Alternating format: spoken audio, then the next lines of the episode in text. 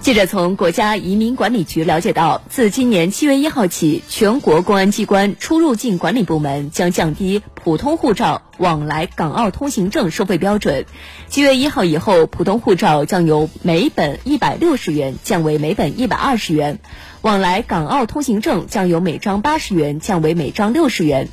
七月一号前已受理的证件仍按照原标准执行。这是今年以来国家移民管理局继出入境证件全国通办等措施之后推出的又一项惠民政策，每年预计将有六千五百万人从中受益，减少人民群众相关费用支出约二十亿元。